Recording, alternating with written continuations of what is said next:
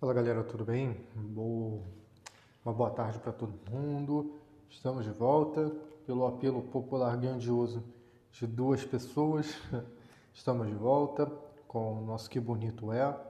Antes da gente começar a falar sobre o, a situação do jogo de ontem, eu tenho apenas duas mudanças, tá? A primeira é que eu vou reduzir um pouco, eu vou focar um pouco mais agora, pelo menos nesse primeiro momento, em falar sobre assuntos em si. Então a gente vai fazer um apanhado, toda, penso toda quarta-feira, a partir de duas da tarde, tá? entre uma e duas da tarde. E toda vez que houver jogo, a gente vai fazer essa resenha e tudo mais.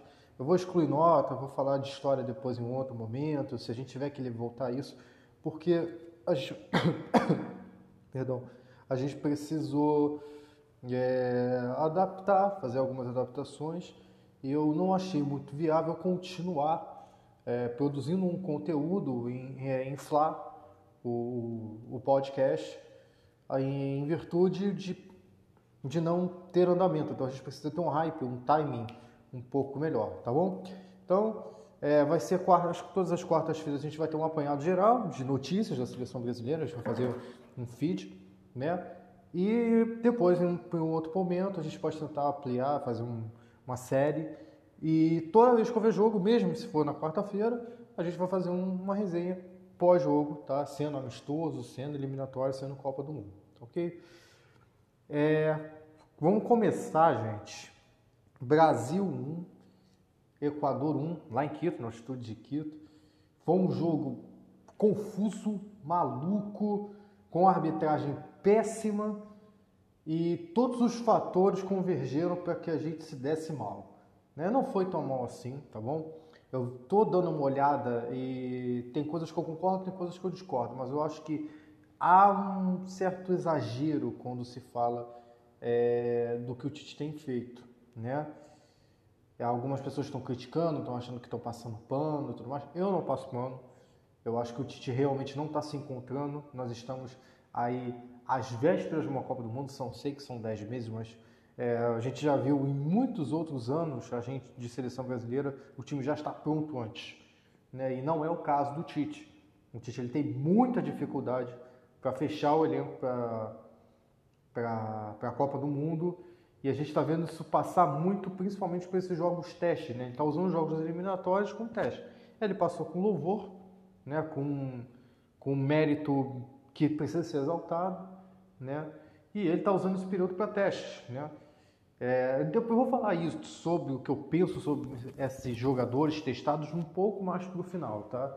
Agora eu quero fazer um apanhado para que a gente não seja injusto, tá bom? O pé tá alto, tá? Além dos testes que ele tem feito com a seleção, o pé tá alto, não precisa entrar em toda dividida, não precisa dar gana, sangue nos olhos, mas lógico que a seleção tem que fazer isso todo jogo. Mas é, tem tendo a prudência do Tite em não querer que o pessoal bote os bolsos para fora, sendo que a gente já está com vantagem garantida, tá? O Equador, por exemplo, ele buscou mais um empate? Buscou, depois de certo momento da expulsão. A gente vai chegar nessa parte aí. É, que eu vou falar as considerações sobre o jogo daqui a pouco. É, o Equador tinha muito mais a perder e a ganhar, no caso, com o empate, porque eles estão disputando, estão em terceiro lugar, estão só atrás da Argentina. Né? E eles queriam porque queriam. Chegaram na primeira Copa do Mundo, né? Acho que a primeira, depois eu dou uma olhadinha. Mas é porque os caras querem chegar na primeira Copa do Mundo e não é mais aquela baba que a gente está acostumada a ver como o Equador é. Hoje o Equador é um time sólido, ainda não tão tecnicamente bom, mas um time sólido. Né? Altitude, jogar na altitude, para mim, sendo bem sincero, é uma dificuldade, não, não contribui em nada para o jogo, pelo contrário, até piora a situação. Eu não sou muito muito a favor, né? E o time equatoriano desceu o sarrafo na seleção brasileira e tem muita gente que entrou na pilha, né? O Emerson Royal, o próprio Alisson, você, você conseguia ver o semblante nervoso nos olhos deles. Então o jogo foi o seguinte, o Brasil começou muito bem, caindo muito com o Felipe Coutinho, caindo muito com o Vinícius Júnior, o Rafinha ajudou muito pelo lado dele, o Cunha ficou um pouco isolado, mas era até uma questão de, de adaptação ao esquema, e quem deveria ajudar um pouco mais a Meiuca ficou um pouco recuado e sumido, aliás, o Fred, eu nunca vi, com todo respeito, ele ter uma regularidade, ele fazer três jogos bem. Né? Um jogador promissor, um jogador que tem boa técnica, mas não é aquele cara de seleção, vamos ser sinceros. E logo aos 4 minutos, se não me engano, o Casemiro faz um gol ali, um, gol um pouco enrolado, que bate num, bate no outro, bate aí debaixo da trave ele manda pro gol. E o Brasil se consolida. Ele tinha o melhor cenário possível. Fez o gol cedo, podia tirar o pé, com a vantagem enorme das eliminatórias, colocando o Equador contra a parede, né? E atacando, e conseguindo atacar, e conseguindo lances esporádicos. Não um contra-ataque, mas não jogar no contra-ataque, mas alguns lances esporádicos, no caso. Isso foi muito inteligente. Só que aí, é, aliás, aí não, né? Eu ia começar a fazer um adendo, mas não vou fazer não. Eu vou fazer um reforço, né?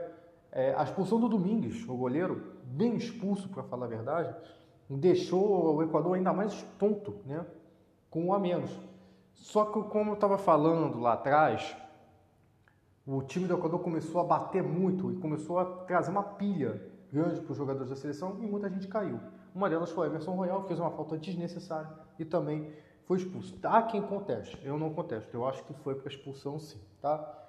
Como, por exemplo, isso uns 10 minutos depois, o Alisson cai numa dividida ali com, com o atacante do, do, do, Equador, eu não, não lembro o nome dele agora, e ele dá um, ele faz o mesmo que o Domingos fez, e é expulso. E o Vilmar Roldan, enrolado do jeito que é, eu vou falar dele daqui a pouco, ele vai lá e, e expulsa e não expulsa, e dá pênalti, não dá. Era para ser falta, porque eu fui um pouco fora da área. Mas era para ter expulsado o Alisson. O Alisson ele cometeu uma infração. Né? Ele cometeu uma infração grave. Então, né, é para vermelho. E aí acontece é, um lance assim inusitado, que ele vai para o VAR, ele pede a revisão do lance e dá só amarelo e fica por isso mesmo. Na minha opinião, deveria ter expulsado o Alisson. Né? Então temos que ser justos. E aí, vai passando certos momentos, vai passando parte do jogo, e a gente espera que toda aquela confusão termine e que o jogo prossiga normalmente, como prosseguiu. O grande problema é que foram gastos 18 minutos para resolver essa questão e dá 9 de acréscimo. Sendo que agora, pela nova regra, se houver esse tipo de problema, né, o árbitro ele tem a prerrogativa de dar quantos minutos ele achar necessário. Agora, repôs em 9 minutos o que foi gasto em 18. Então, assim, é de se pensar de que é, tem um, um, um quê de estranho nisso tudo, né? O, o hábito já não é bom, já é todo envolvido em polêmica, já é todo mal resolvido. Ainda por cima, meia pronto, uma dessa. O cara já teve caso de racismo, né? O cara já expulsou e voltou, o cara já pediu o VAR quando o jogo não tinha. Então, assim, é, é, é de considerar que foi uma arbitragem desastrosa. Isso atrapalha até mesmo você denotar sobre o jogo, você, você colocar as suas razões sobre o jogo. Então, falando no Vilmar Roldan, que eu acho que é um, um importante, né? ele foi é, confuso, ele acertou em alguns lugares, mas foi completamente confuso, ele foi completamente fora de cogitação. Foi uma foi péssimo, foi, foi uma desculpa vocês, desculpa foi uma, foi uma bosta, né? não acrescentou em nada, xingou todo mundo, uma pancada de lambança.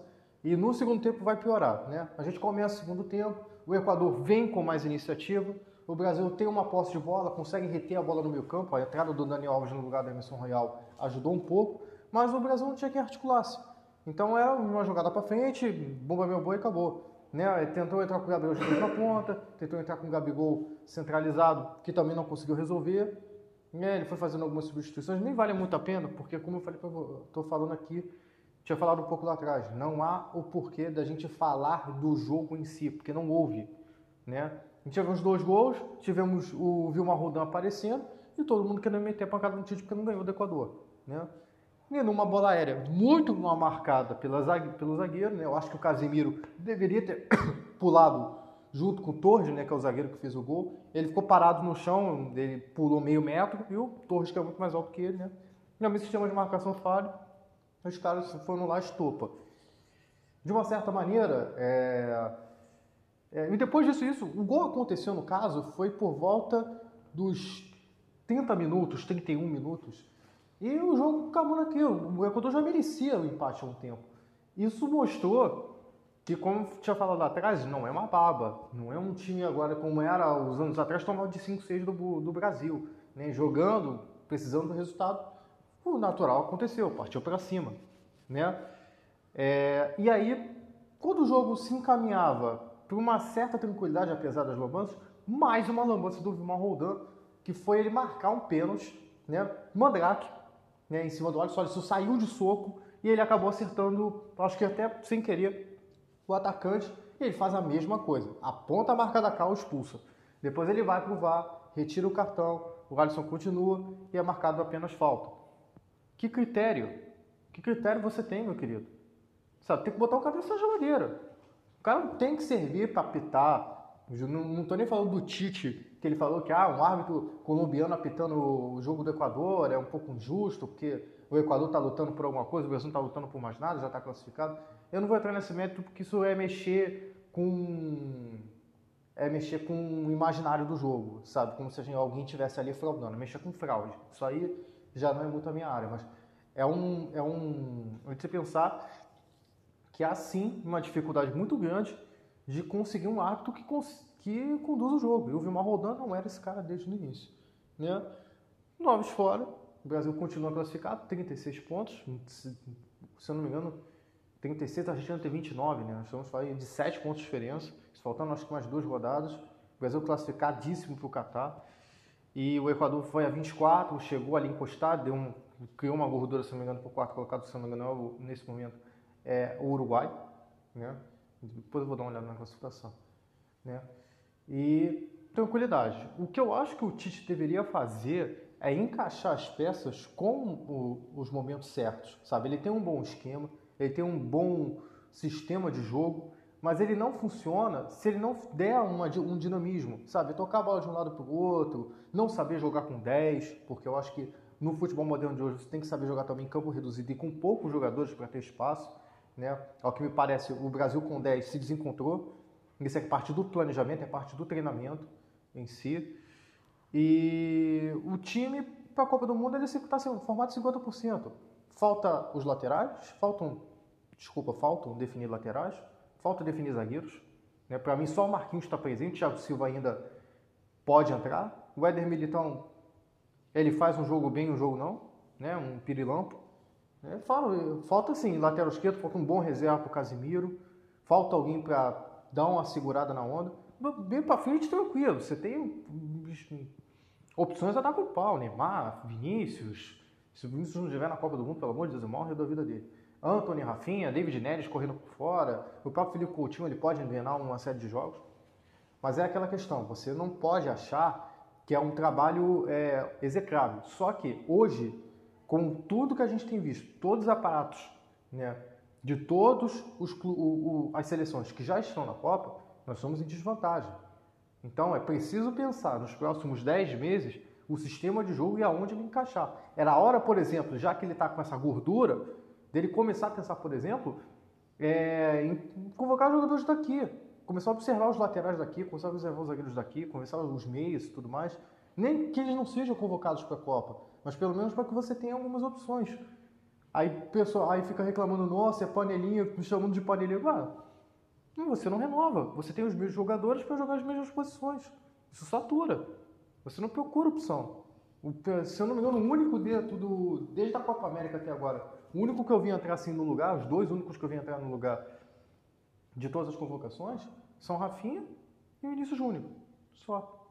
Então, o Tite precisa pensar no módulo de jogo ele precisa usar isso mais para testes. Espero que na próxima, nos próximas convocações, na rodada de eliminatórias, ser com esse time mesmo. Mas se houver é, fases de testes, amistosos marcados, que ele pense melhor nisso. Né? Então, esse é o resumo. Eu agradeço muito a vocês, tá? Vai vir pro ar daqui a pouco. Qualquer coisa, vamos junto. Só me procurar nas redes sociais.